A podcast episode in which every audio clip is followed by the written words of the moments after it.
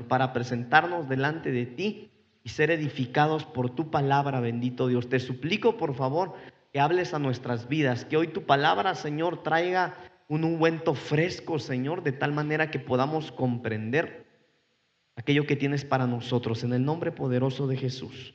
Amén y amén. Hoy vamos a hablar del el poder de su sangre, el poder de su sangre.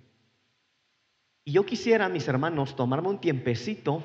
Eh, siempre que hay Santa Cena, trato, trato de, de que hablemos de esto, hermanos, porque si nosotros participamos de la cena del Señor sin saber qué es eso, no tiene sentido alguno.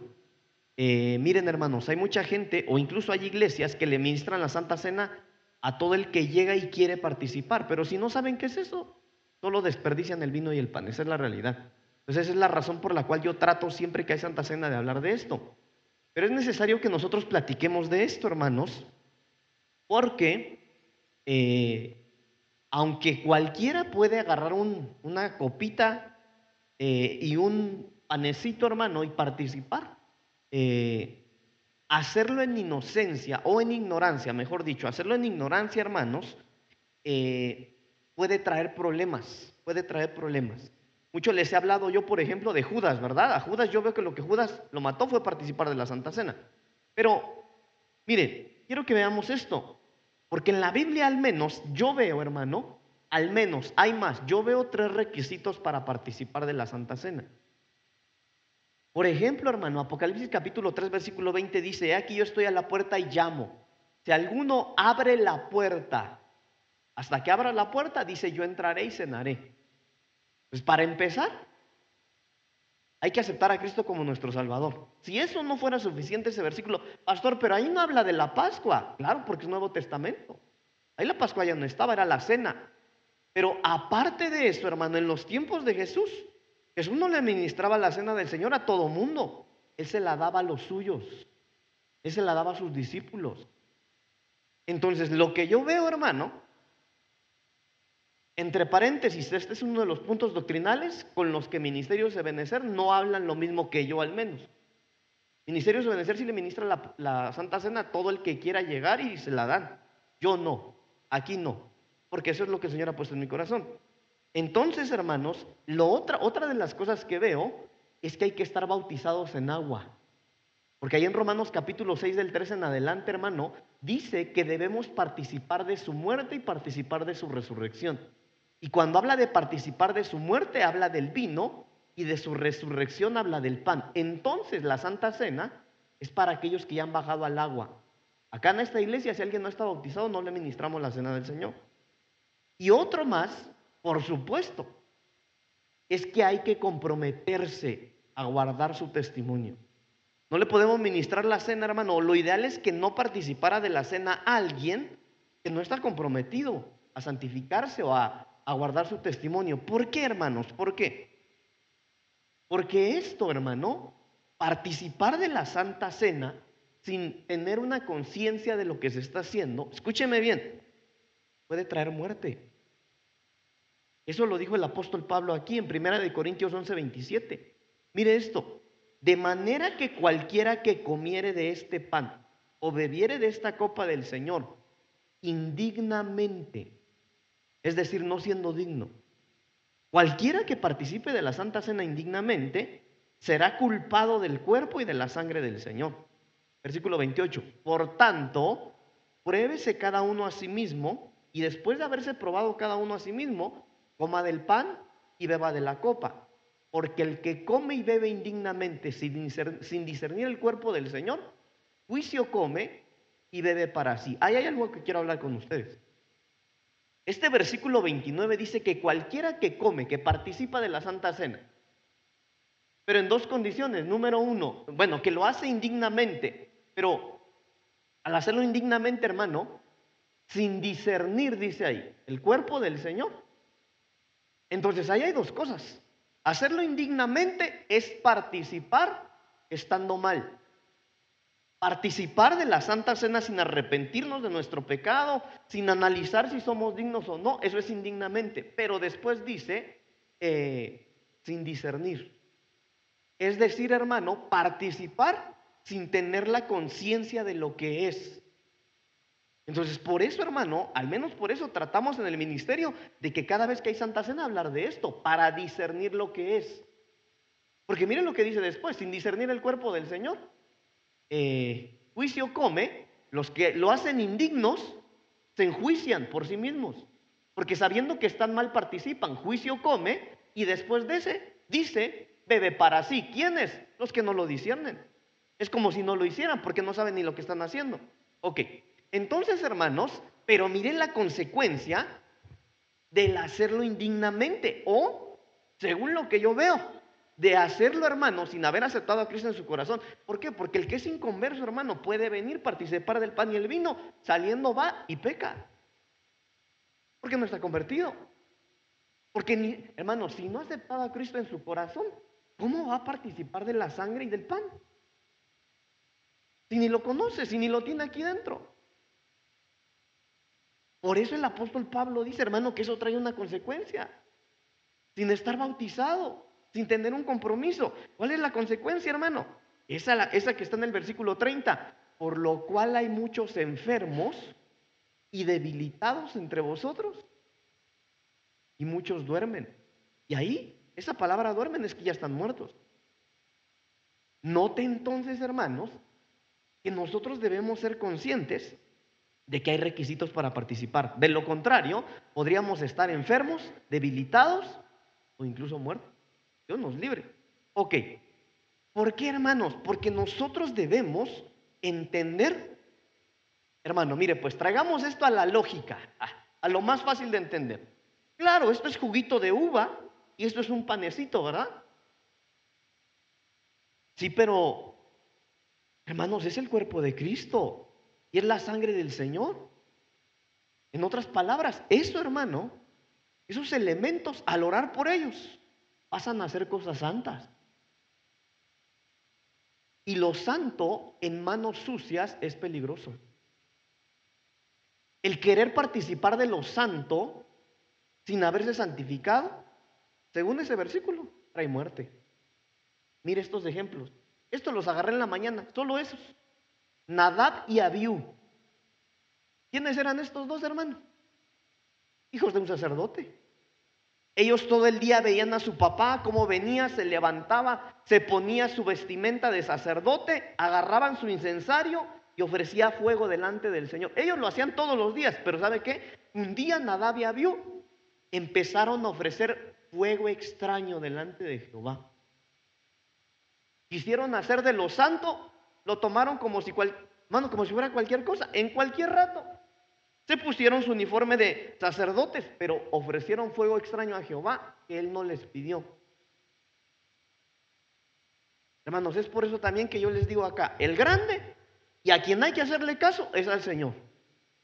Aunque honramos a nuestro apóstol, hermano, a nuestros apóstoles, nuestros ministros, nuestra cobertura, sí. Pero si a alguien le vamos a ser fiel, es al Señor. Hermano, porque estos estaban acostumbrados a ejercer el sacerdocio. Ejercieron el sacerdocio, pero por hacer de las cosas santas algo, hermano, sin, sin temor, por ofrecer fuego extraño, el Señor los mató. Segundo ejemplo, ovni fines. Esos eran los fines y Fer de aquel tiempo. Ovni fines, hermano, y estos también eran siervos de Dios. Pero ¿qué fue lo que pasó? Empezaron a servir sin tener temor a Dios. Estaban en una posición de sacerdocio, hermano, y se les hizo fácil seguir sirviendo, pero hacerlo sin temor. ¿Qué fue lo que pasó? También Dios los mató. Otro ejemplo, USA. No crea que Estados Unidos. USA, ¿quién era USA? Hermano, USA era aquel eh, hombre que dice en la Biblia que cuando el rey David llevaba el arca del pacto a Jerusalén por primera vez, hermano, la llevaban sobre una carreta. Y Usa lo único que hizo, hermano, fue querer evitar que, la, que el arca del pacto se cayera. Dice la Biblia que los bueyes tropezaron. Entonces la carreta se empezó a mover de tal manera que el arca del pacto se iba a caer. ¿Qué fue lo que quería hacer? Tenía una buena intención. No, quería evitar que el arca del pacto se cayera. Pero tocó con manos sucias lo santo. Su intención era buena, claro que era buena. No quería que se cayera el arca del pacto, pero ¿se acuerdan lo que les he enseñado en doctrina? una buena intención no es suficiente. No es suficiente. Lo santo no se puede tocar con manos sucias. Ananías y Zafira. Hermanos, Ananías y Zafira querían ofrendar, querían bendecir al pueblo de Dios. Su intención era buena, pero lo quisieron hacer mal. Hasta para ofrendar hay que saber cómo ofrendamos. Para diezmar hay que saber cómo diezmamos. Ok, entonces, ¿usted cree que es necesario que hablemos del, del poder de la sangre de Cristo? Hermanos, si al Señor, si Moisés cuando la primera vez que el Señor llama la atención de Moisés a la zarza, miren lo que hace el Señor, hermano, qué tremendo. Que cuando Moisés se venía acercando, dice, hey, Moisés, quítate primero las sandalias que traes. Porque para acercarte aquí, un lugar santo. Hermanos, hay que tener cuidado cuando uno se acerca a las cosas santas. Ok. Ahora, hermano, nosotros necesitamos hablar de esto porque en el tiempo de la ley, nosotros por ser nosotros no pudiéramos, era imposible que nosotros pudiéramos ser salvos. Miren hermanos, en el tiempo de la ley aquel que cometía pecado, uno, uno, lo tenían que matar. ¿Sabe qué? Que si nosotros viviéramos en el tiempo de la ley, con todo respeto, ninguno de ustedes podría entrar a este lugar. Tendrían que estar allá afuera y los que somos ministros nos acercaríamos a la barda, usted tendría que traer un animalito o algo, lo sacrificaríamos aquí y sería la única manera. ¿Usted no hablaría con el Señor? ¿Usted no lo podría sentir? ¿Usted no escucharía la prédica? no podría hacer eso en el tiempo de la ley.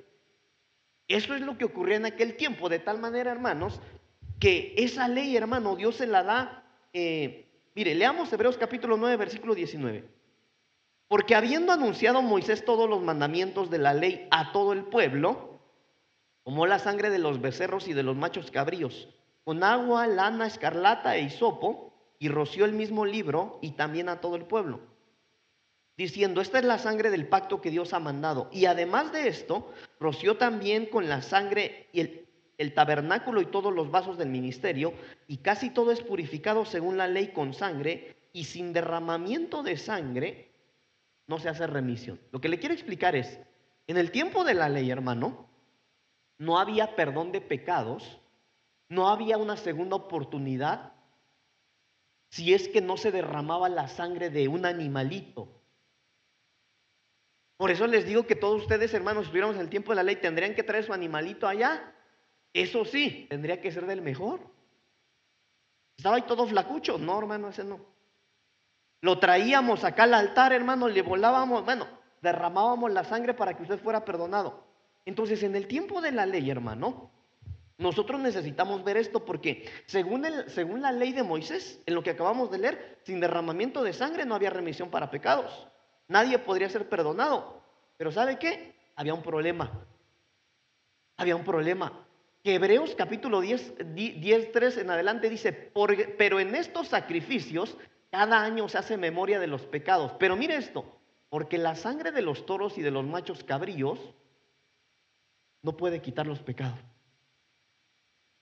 Es decir, hermano, esa era la razón por la cual tenían que traer una y otra vez, una y otra vez, una y otra vez, una y otra vez algo para sacrificar. Porque los pecados, hermanos, no los quitaba nadie.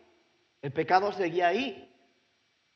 De tal manera, mire qué lindo, hermano, de tal manera el Dios del cielo ve eso y dice, es que yo necesito ir. Mire, por ejemplo, hermano, hay algo bien lindo que está en la Biblia, porque a causa de esto, hermano, es que el Dios del cielo se da cuenta que necesita hacer algo más por nosotros, por la raza humana. Y la Biblia habla, hermano, hay una figura en la Biblia bien linda, porque la Biblia dice, o hablando de Abraham, por ejemplo, hermano, dice la Biblia, Abraham figura de Dios Padre, Isaac, ¿verdad? Ahí. Pero mire esto. Dice la Biblia que cuando Dios le habla, a Abraham, le habla a Abraham, hermano, le dice, Abraham, yo quiero que me sacrifiques a tu unigénito, que me sacrifiques a tu único hijo. Y conocemos la historia, pero mira lo que lo quiero llevar. Ahí en esa historia de la Biblia, hermano, pido al Señor que me ayude porque no lo quiero enredar. Ahí hay dos dimensiones. Está la dimensión que todos hemos leído y que hemos visto, pero por otro lado hay una dimensión espiritual que se quedó en pausa, porque la Biblia dice, hermano, que cuando van, eh, va Abraham con Isaac, hermano, van con sus siervos y les dice, ¿saben qué? Siervos míos, muchachos, se quedan aquí, mi hijo y yo vamos a subir y vamos a volver. Bueno, la cosa es que dice, hermano, que ahí van, ahí van. Isaac le va preguntando a Abraham, oye papá, llevamos la leña, llevamos todo, pero ¿y el cordero? El Señor va a proveer. Imagínese la escena, hermano. Abraham toma la decisión con dolor de sacrificar a su unigénito. Lo tiende sobre el altar. Y cuando está por enterrar el cuchillo, el Señor le habla y le dice a Abraham, no lo hagas. Y lo que se queda en pausa es una pregunta. Y Abraham le pregunta, ¿y dónde está el cordero para el sacrificio? Y se queda en pausa eso, hermano, que ocurre ahí por siglos, hasta que viene Juan y dice esas palabras. He aquí el cordero de Dios que quita el pecado del mundo. Esa sangre del cordero de Dios, hermano, no era una sangre como la nuestra. La sangre del Hijo de Dios, por supuesto que era de un origen divino, era una sangre única, y esa sangre tendría el poder para purificarnos y reconciliarnos con el Dios del cielo eternamente. De tal manera, hermano, que no solo en la dimensión tierra, sino que, hermano, esto es tremendo, sino que el Señor vino a reconciliar a toda raza. Mire, mire pues, no sé si traigo el versículo aquí. Sí, lo tengo. hay algo bien interesante. Espero no desviarme porque me gusta echar chisme con usted. Pero mire Colosenses 1, 19 y 20. Por cuanto agradó al Padre que en él habitase toda plenitud. Está hablando de Jesucristo. El Padre le da toda plenitud al Hijo y mire, y por medio de él reconciliar consigo todas las cosas. Pero esto es lo que me llama la atención. Todas las cosas las que están en la tierra como las que están en los cielos, haciendo la paz mediante la sangre de su cruz. Entonces, note qué poder de la sangre de Cristo. Para los que les gusta estudiar, ahí la sangre de Cristo no solo se derramó por la raza humana, se derramó por otras razas y por otras cosas que están fuera de la tierra. Eso dice ese versículo. Pero entonces, hermano, regresando un poquito. La Biblia dice, por ejemplo, hermano, que todo lo que está en el antiguo pacto es para nosotros sombra y figura. Y lo que nosotros necesitamos ver, hermano, es que todo lo que, todas las cosas que Moisés rociaba con la sangre de los sacrificios, nos habla del poder de la sangre para nosotros. Empecemos. Y le quiero pedir al Señor que disponga su corazón escuchaba la profecía hace ratito y el Señor nos decía, hermano, estamos delante de la mesa del Señor y esto no es por nuestra condición, esto es por ese sacrificio. Pues tengamos fe. Y todo lo que Moisés roció con la sangre del sacrificio nos alcanza a nosotros. Número uno, para consagrar a los sacerdotes y aún sus vestiduras para el servicio. Eso hacían con la sangre. Éxodo capítulo 20, 29, versículo 20, y matarás al carnero y tomarás de su sangre y la pondrás sobre el lóbulo de la oreja derecha de Aarón, sobre el lóbulo de la oreja de sus hijos, sobre el dedo pulgar de las manos derechas de ellos y sobre el dedo pulgar de los pies derechos de ellos, y rociarás la sangre sobre el altar alrededor. Y con la sangre que, estás, estará sobre el altar y el aceite de la unción, rociarás sobre Aarón, sobre sus vestiduras, sobre sus hijos y sobre las vestiduras de estos, y él será santificado, y sus vestiduras y sus hijos y las vestiduras de sus hijos con él. Entonces, esta copita, hermano, esto es algo santo. Desde que nosotros lo oramos y lo consagramos para el Señor, esto es algo santo. Y esto, según ese versículo, hermano, nos consagra como sacerdotes del Señor nos dedica, nos aparta, nos sella. Entonces, ahorita que nosotros participemos de esto, vamos a ser habilitados. Vamos a ser habilitados. Hermanos, este es el año de la recompensa. Y si hay un año donde se tiene que dar, donde se va a dar lo que no se había dado tiempo atrás, se va a dar este año. Y dentro de todas esas cosas, para algunos de ustedes, o para todos diría yo, es el sacerdocio. Y según ese versículo, hermano, la sangre del cordero habilita el sacerdocio. Ok. Mire este. Nos purifica de la lepra. Levítico capítulo 14, 52 en adelante. Y purificaba la casa con la sangre de la vecilla, con las aguas corrientes, con la vecilla viva, la madera de cedro, el hisopo y la grana. Luego soltará la vecilla viva fuera de la ciudad sobre la faz del campo así hará expiación por la casa y será limpia. Esta es la ley acerca de toda plaga de lepra y de tiña. Hermanos, hay un montón de cosas en cada uno de estos ejemplos. Pero aquí quise agarrar la purificación de la lepra. ¿Qué es la lepra para nosotros? La insensibilidad. Yo les decía hace unos, unos añitos, ¿verdad? Un tiempo que yo predicaba acá, que cuando yo me empecé a estudiar la lepra, hermanos, claro que lo que todos sabemos nosotros de los leprosos, hermanos, es que por Job, ¿verdad? Que le salen llagas, que se le caen los pedazos de piel, pero yo les decía, hermano, que la lepra empieza por la insensibilidad. Cuando alguien ve a un leproso, hermano, los leprosos están más lastimados de los dedos, de las manos, de los pies, de, los, de las orejas, en este caso, hermano. ¿Cómo dice orejas? Oídos.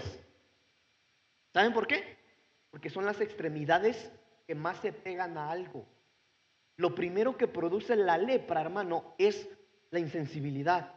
El leproso, hermano, puede ir así y se puede pegar y no siente nada, pierde la sensibilidad.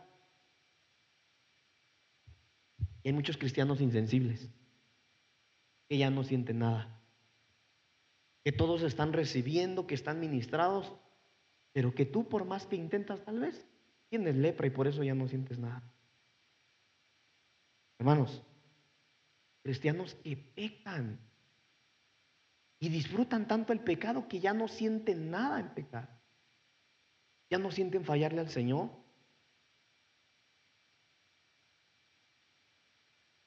Que ya ni siquiera se sienten hipócritas de después de pecar, venir y servir, porque tienen lepra. Pero mire eso lindo, hermano. El poder de la sangre. La sangre quita insensibilidad, quita endurecimiento. Entonces, hermano, si tú eres insensible, con fe hoy esto.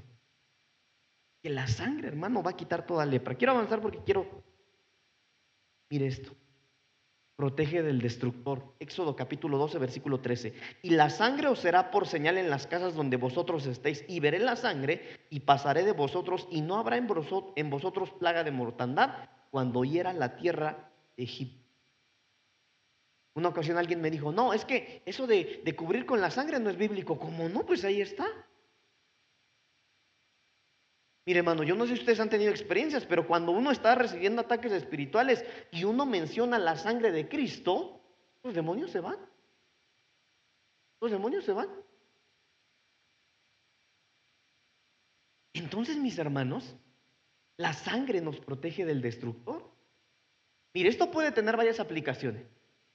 Hermano, en aquel tiempo ellos, hermano, agarraban la sangre, dice la Biblia que lo ponían en los postes, ¿verdad? En las entradas de las puertas, ahí embarraban. Nosotros no vamos a hacer eso. Porque eso era en el tiempo de la ley. Nosotros lo hacemos por fe.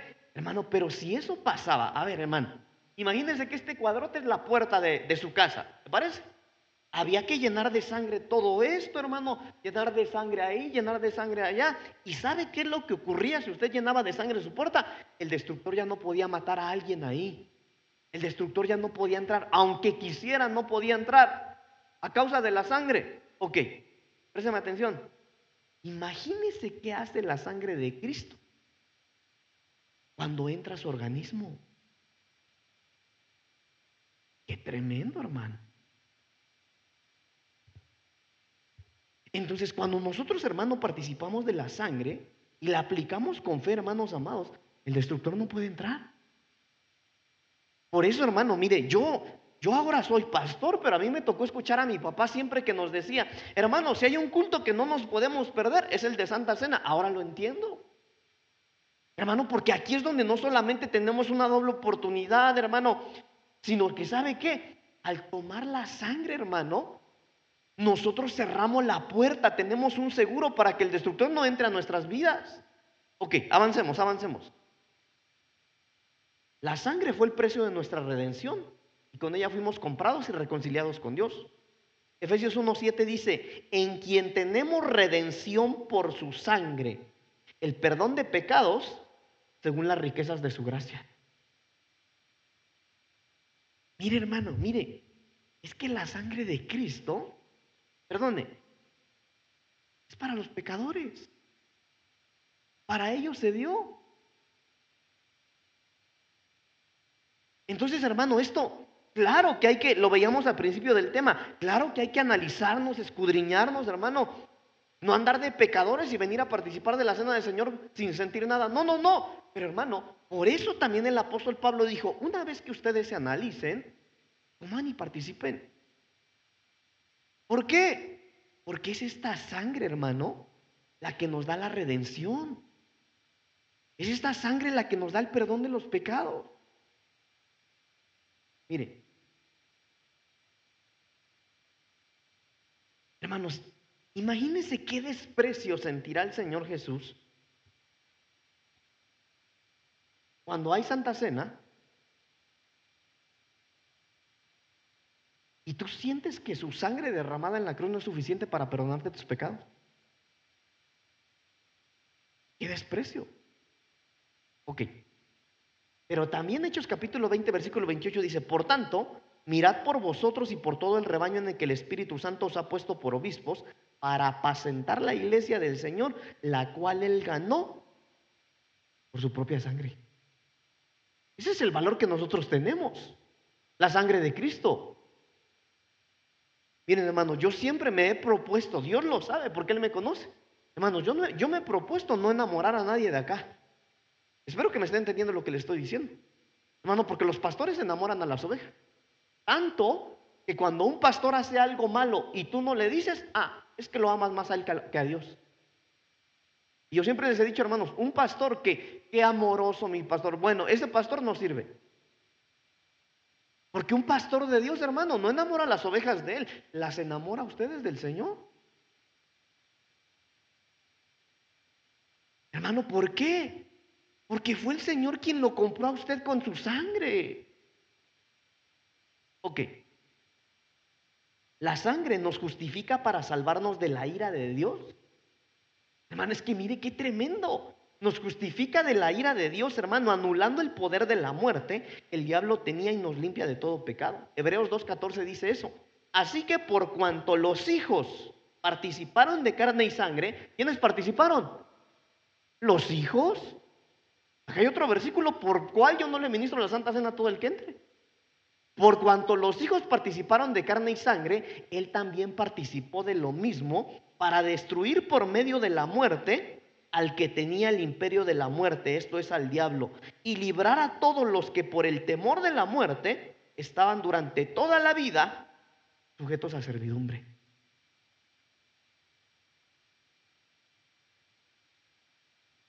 Ah, mis hermanos. Miren, yo llevo cuatro años como pastor y ignoro muchas cosas y no sé muchas cosas. ¿Por qué? Porque considero que soy un pastor nuevo. Pero hasta el día de hoy yo nunca le he dado un pan y una copita así a alguien para que se muera. Se las he dado así, en cama y en agonía, para que vivan.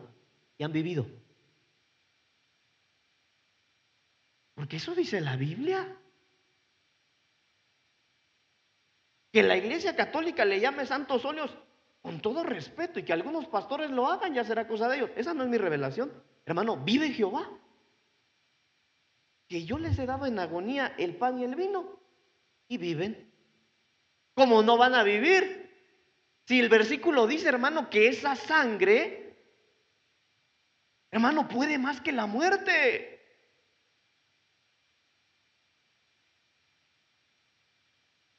Ay, Dios mío.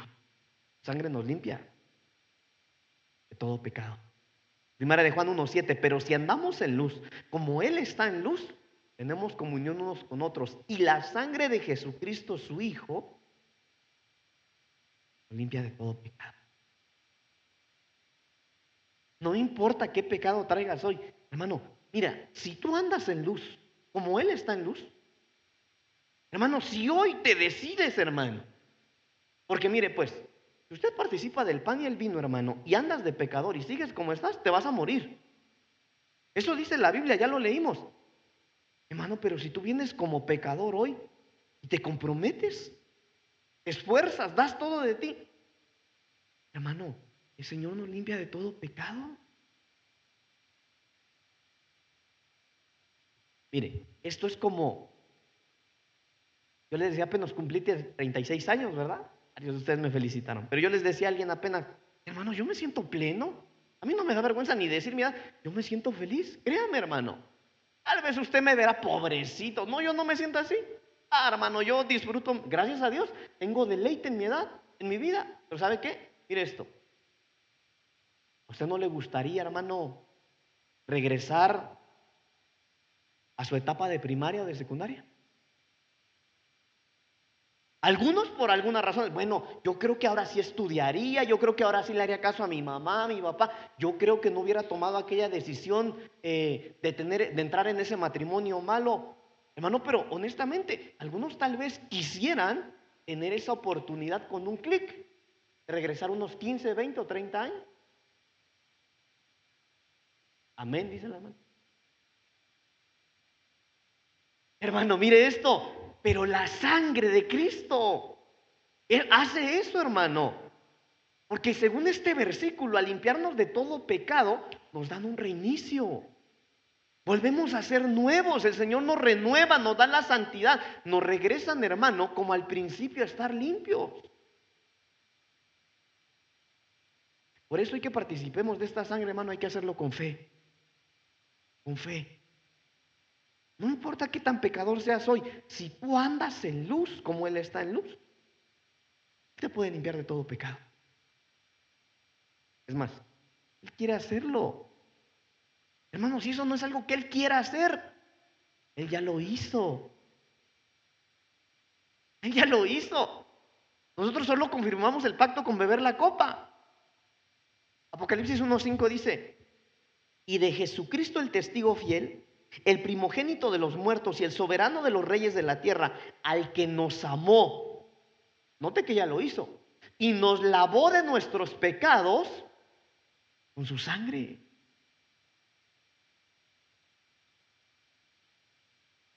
El Señor ya hizo ese sacrificio en la cruz por nosotros, mis hermanos. Él ya lo hizo. Ya se dio, ya sufrió, ya derramó su sangre por cada uno de nosotros. Hermano, pero está en nosotros tomar esto con fe y hacer válido ese pacto. Miren, yo les conté hace unas semanas, un, hay un testimonio que yo escuché, ¿verdad? Bueno, no sé si testimonio, no sé cómo llamarle. Yo les platiqué, hermano, esa historia de, de que, no sé si al apóstol, hermano, no sé a quién se le escuche, de un hombre que se sube a un crucero. ¿Saben qué es un crucero? Más un barcote que anda ahí de puerto en puerto, bueno, turismo. Entonces se sube esta persona al crucero, hermano, y empieza a conocer personas ahí. Y cuando llegaba la hora de la comida, hermano, ese, ese señor o esa persona iba y se metía en su camarote ahí. Se comía sus galletitas, lo poquito que llevaba para el viaje.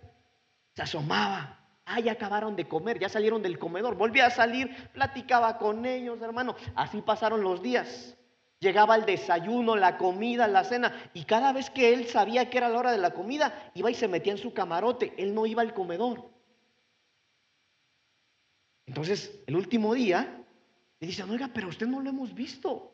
Es muy buena persona, fíjese que tiene buen carácter, eh, tiene buenos principios, pero no lo hemos visto en el, en el comedor. Entonces él contesta, bueno, lo que pasa es que yo yo no pagué el servicio del comedor. Y le dice, pero ¿cómo? Usted sabe lo que quiero decir, ¿verdad? Pero qué bruto. La entrada, el pasaje incluía ya la comida. Así estamos nosotros. Astoria me dijo bruto. Hermanos, el Señor ya hizo el sacrificio. Él ya derramó su sangre en la cruz. Eso no es algo que Él es, bueno, lo haré o no. No, hombre, Él ya lo hizo. Está en nosotros, hermano, participar de la sangre del cordero y hacerlo con fe y recibir, hermano, esa libertad. Recibir, hermano amado, un reinicio. Avancemos. Mire esto. Ay, hermanos, es por eso que yo quiero participar de la cena del Señor hoy. Efesios capítulo 2, versículo 13. Pero ahora en Cristo Jesús, vosotros que en otro tiempo estabais lejos, habéis sido hechos cercanos por su sangre. Hermano, yo quiero estar más cerca del Señor. Honestamente, hermano, honestamente, ¿usted se siente cerquita del Señor o no? Gloria a Dios por los que dicen amén, gloria a Dios. Hermano, pero yo quiero estar más cerca de Él. ¿En qué momento uno se siente lejos del Señor? Cuando uno no está bien delante de Él. Pero mire esto, la sangre de Cristo, el poder de la sangre, hermano, nos acerca, nos hace íntimos, nos... Mire, hermano, cada uno de nosotros tiene su relación con el Señor, pero usted se ha preguntado en alguna ocasión, hay una película que se llama Todopoderoso de Jim Carrey. ¿Cuántos la han visto? ¿Sí? Muy poquitos. Pero esa película, déjenme le platico un poquito. Esa película trata de que este hombre, hermano, le reclamaba todo a Dios. Uy, sí, sí eres Dios. Le reclamaba a Dios. Tanto le reclamó que el Señor, hermano, es una película que le quede claro, eso no es doctrina. Que Dios dice, ah, sí, tú crees ser más sabio que yo, entonces vas a ser Dios un día, le dice. Pero lo que quiero llegar es que en esa película, lo primero que empieza a ocurrir con este personaje es que él empieza a escuchar todas las oraciones. Gente que le pedía una moto, como algunos, ¿verdad?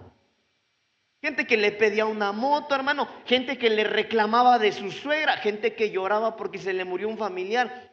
Hermano, ¿usted se ha preguntado qué tantas oraciones nuestras escucha el Señor? Ok, mira lo que lo voy a llevar. Pero a veces, hermano, hablo por mí. Hace unos días yo les contaba, hermanos, que yo me reía porque ahora que me operaron, eh, hermano, como yo no me podía ni enderezar porque me dolía mucho la panza. Yo ahorita me río porque, hermano, yo me veo la cicatriz. Hermano, son unos hoyitos así, mire. Yo creo que así, hermano, son de una puntada, ¿verdad, hermano Carlos? Una puntada, hermano. Y yo sentía que si me movía se me abría la panza. Pero mire pues, tiene la idea de cómo oraba yo? Ay, Señor, tal vez me voy a morir. Imagínese al Señor, ¿cómo te vas a morir por esos hoyitos? Hermano, pero la sangre nos acerca a Él. Y a veces nosotros, hermano, nos programamos pensando cosas que ni van a ocurrir. Pero sería distinto. Mire pues, mire pues. Hermano, no sé cómo trasladarle esto, pero este punto me sacude mi corazón. No es lo mismo alguien, hermano, es que no quería hacerlo, pero no encontré otra manera. Imagínese, hermano, que nuestro Dios, que nuestro Señor trae una camisa como la que yo traigo. ¿Ya la vio? Bueno, no, porque no trae bolsita. Pero a mí ustedes, ven hermano Marco, ven, aquí por favor, hermano. Imagínese que nuestro Señor, súbete acá, hermano, por Trae una camisa blanca como el hermano Marco. El hermano Marco, su camisa trae una bolsita aquí, ¿ya la vieron, hermano? Lo que hace la sangre, hermano, es que nos acerca a Él. Y no oras de la misma manera cuando tú andas de allá abajo, de este lado, que si anduvieras aquí en la bolsa del, del Señor. Gracias, hermano. ¿Por qué? Hermano, porque mientras más cerca de Él estás, empiezas a ver como Él, empiezas a oír lo que Él oye. empiezas a, saber lo que, lo que Él sabe. ¿Sí me, ¿Sí me estoy dando a entender o no? Ese es el poder de la sangre, hermano.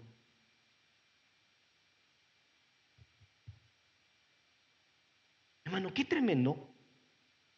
Hay gente tan rica, tan rica económicamente, hablando de billullo, de billete. El único que tienen es dinero.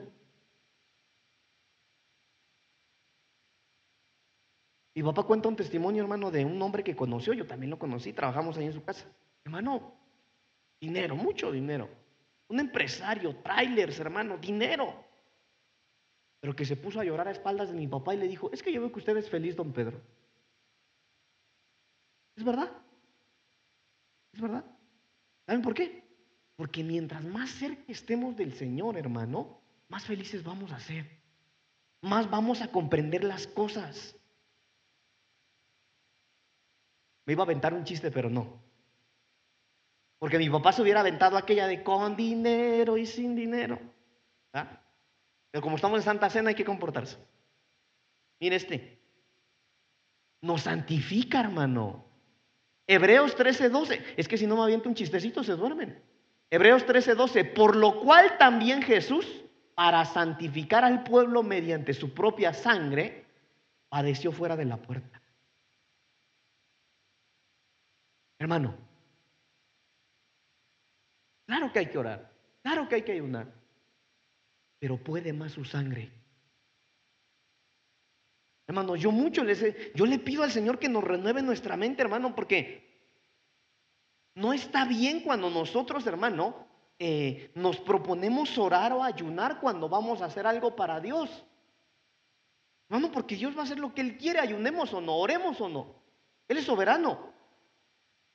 Pero si algo nos santifica, es su sangre. Es la sangre preciosa del Señor. Ya me tardé. Ok, mire esto, hermano. La sangre nos santifica, pero hoy vamos a participar del pan. Y miren lo que hace el pan. Colosenses 1:22. Y a vosotros también, que en otro tiempo erais extranjeros, enemigos en vuestra mente, haciendo malas obras, ahora os ha reconciliado en su cuerpo de carne, por medio de la muerte, para presentarnos santos y sin mancha e irreprensibles delante de Él. Hermanos, para esto es la Santa Cena. Para que nosotros seamos trabajados Hermano, sí, la sangre nos santifica, pero el pan, hermano, nos hace irreprensibles. Es decir, hermano, cuando nosotros participemos de esto, el Señor nos va a santificar. Pero cuando nosotros, hermano, participemos del pan, nos va a fortalecer para que nosotros podamos ser irreprensibles. Hermano, cuando nosotros participamos del pan de la Santa Cena, recibimos fortaleza para no caer en la tentación. Tentaciones siempre va a haber, pero no siempre vamos a caer si nosotros participamos del pan. Tengo que terminar. Hermanos, hoy tenemos la oportunidad de que nuestra sangre sea purificada. Hoy tenemos la oportunidad de que nuestra genética sea cambiada. Miren, hermanos, si tan solo nosotros pudiéramos visualizar lo espiritual y pudiéramos ver, hermano, lo que ocurre dentro de nosotros cuando empieza a caer el vino o el jugo de uva, que pudiéramos ver lo que ocurre dentro de nuestro organismo, hermano, cuando se digiere dentro de nosotros el pan, pero no verlo, hermano, a nivel tierra, sino en lo espiritual. Hermano, le aseguro que pudiéramos hacerlo con más fe. Por eso le digo, hermano, hoy tenemos la oportunidad de que nos hagan una transfusión de sangre. Hermano, el que puede entender esto, hermano, puede tener cáncer, sida, lo que usted quiera, y el Señor te va a cambiar la genética. ¿Acaso no leímos hace ratito, hermano, que la sangre nos libra de la muerte? Entonces hay un cambio de genética. Y aquí voy a terminar. Pastor, mire, la verdad yo no he andado bien. Bueno, la sangre nos habilita para hacer su voluntad. Hebreos capítulo 13, versículo 20 en adelante. Hebreos capítulo 13, versículo 20 en adelante. Y el Dios de paz que resucitó de los muertos a nuestro Señor Jesucristo, el gran pastor de las ovejas, por la sangre del pacto eterno, os haga aptos en toda buena obra para que hagáis su voluntad, haciendo Él en vosotros lo que es agradable delante de Él por Jesucristo, al cual sea la gloria por los siglos de los siglos. Amén. Pues aquí yo veo algo más. Hermanos, ¿sabe que hay un montón de versículos en donde el Señor hablando dice, eh, por amor a mi nombre? Por amor a mi nombre lo voy a levantar, por amor a mi nombre lo voy a sanar, por amor a mi nombre lo voy a restaurar. ¿Sabe qué? Porque Dios es digno de toda gloria. Y lo que este versículo está diciendo es, yo a través de mi sangre los voy a habilitar para hacer mi voluntad. Y mire cómo termina ese versículo. Al cual sea la gloria por los siglos de los siglos. Para su gloria. Entonces, mis hermanos, yo quiero que hagamos una oración. Súbanse, hermanos de alabanza. Súbanse, por favor. ¿Qué hora es? Tenemos tiempo. Yo quiero que hagamos una oración, hermano, y mientras nosotros hacemos una oración, quiero que hagamos lo que el apóstol Pablo nos pidió. Escudriñemos dentro de nosotros, que nos analicemos. Hermano, y esto es, esto es con temor y temblor delante del Señor. ¿Por qué, hermano? Porque el que participa indignamente, dice la Biblia, se enjuicia a sí mismo.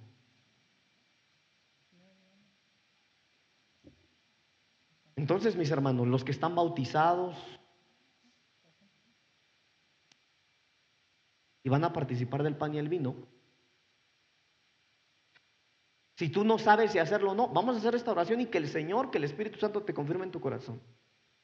Hermano, pero yo le quiero pedir esto. Si vamos a participar, vamos a hacerlo con fe. Amén. Padre, te damos gracias en esta tarde por tu palabra. Señor, gracias por tu misericordia y por tu amor. En esta tarde, Señor, nos acercamos confiadamente a tu trono de gracia para suplicarte, Señor, que nos auxilies, por favor. Señor, aquí estamos delante de ti, mi Dios. Hoy, Señor, acudimos al llamado que nos has hecho para estar delante de ti, Señor, en la mesa. Aquí estamos delante de ti. Aquí estamos delante de ti, mi Señor. Padre, yo te suplico en el nombre de Jesús que pongas, Señor, en cada uno de tus hijos, de tus hijas, Señor, la convicción.